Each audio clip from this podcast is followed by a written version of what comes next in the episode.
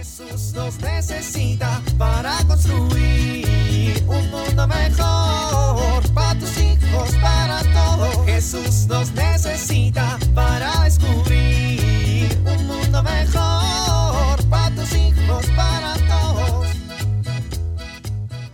Ok, sobrino, la cosa es muy sencilla. No te distraigas. Es la primera vez que vas a tratar de pegarle a la pelota con el bat. No te preocupes si no te sale la primera. Es muy difícil. Debes mantener tu mirada siempre en la bola desde que salga de mi mano hasta que haga contacto con el bat. Órale, vete hasta el final del patio. ¿Listo? ¡Allá va! Ups. Muy bien, sobrino. Muy bien.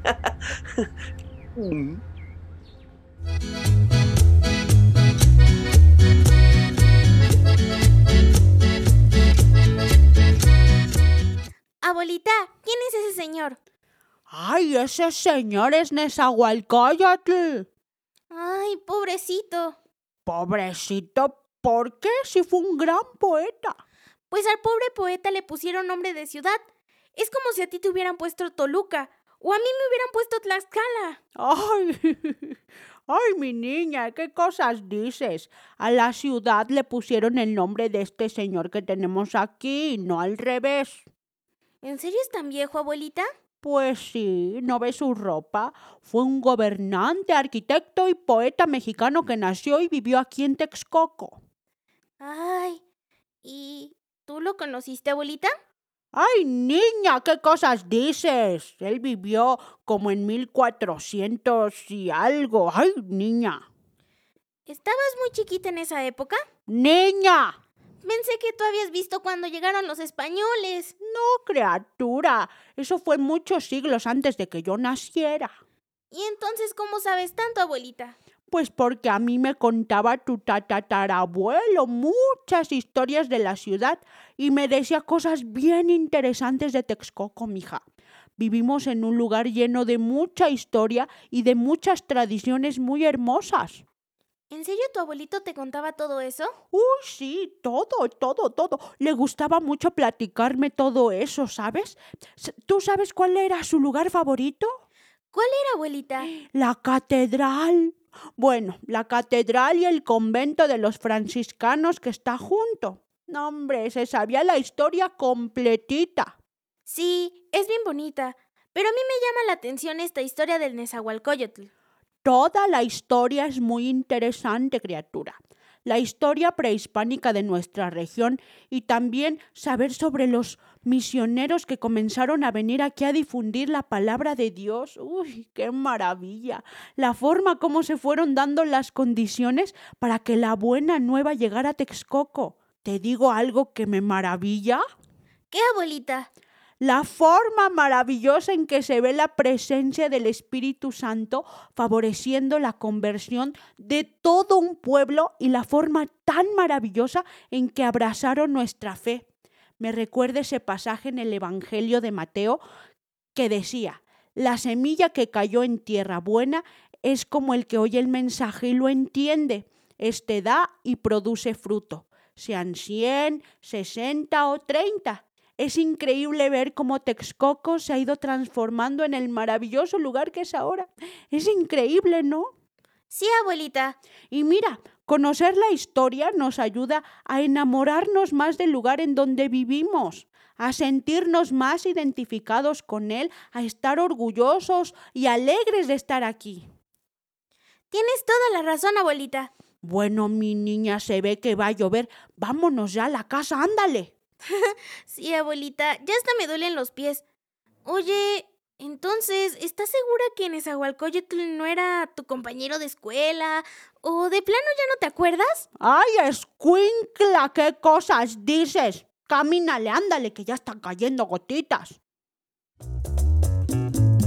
Jesús nos necesita para construir un mundo mejor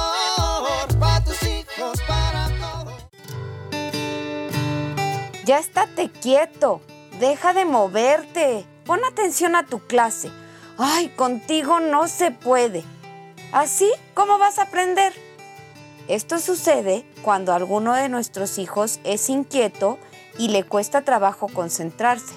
Pero ¿qué puedo hacer?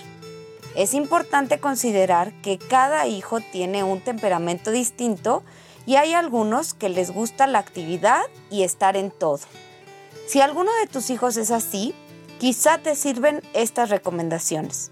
Primero, cuando tenga que hacer actividades de la escuela, procura que tenga un lugar alejado de las distracciones, como es un pasillo o una ventana, porque esto no le permite concentrarse.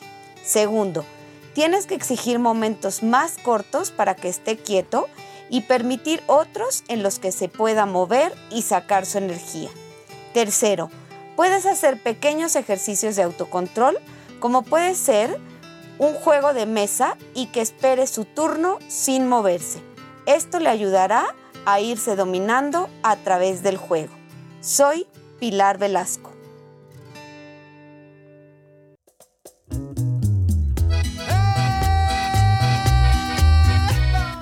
Oramos.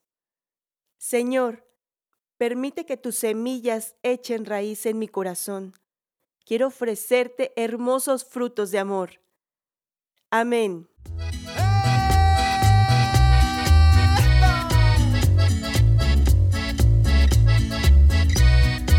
Jesús nos necesita para construir. Vivir en familia. Planifiquemos alguna actividad en familia para conocer más de nuestro pasado o de nuestros orígenes. Presentemos ideas con las que podemos contribuir a extender el reino de Dios, como los misioneros, desde nuestra familia.